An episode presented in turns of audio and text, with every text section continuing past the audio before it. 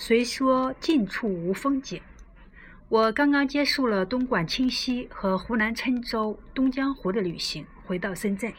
这次旅行让我非常感慨。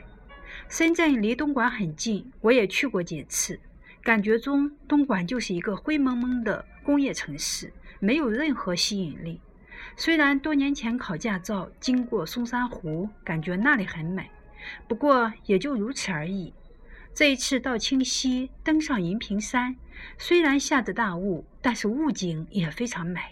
在大王山看到七彩花谷，还有闻名的禾雀花，那些长得像小鸟似的花真的太可爱了。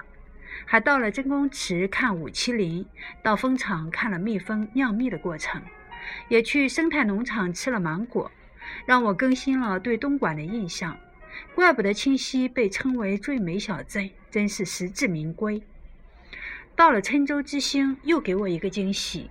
很多年以前，我曾经到过莽山，登上山顶，看着四周的山峰和流动的雾气，被那份美深深震动。而东江湖那么清美秀静，就如同沈从文形容的那样，美到让人心痛。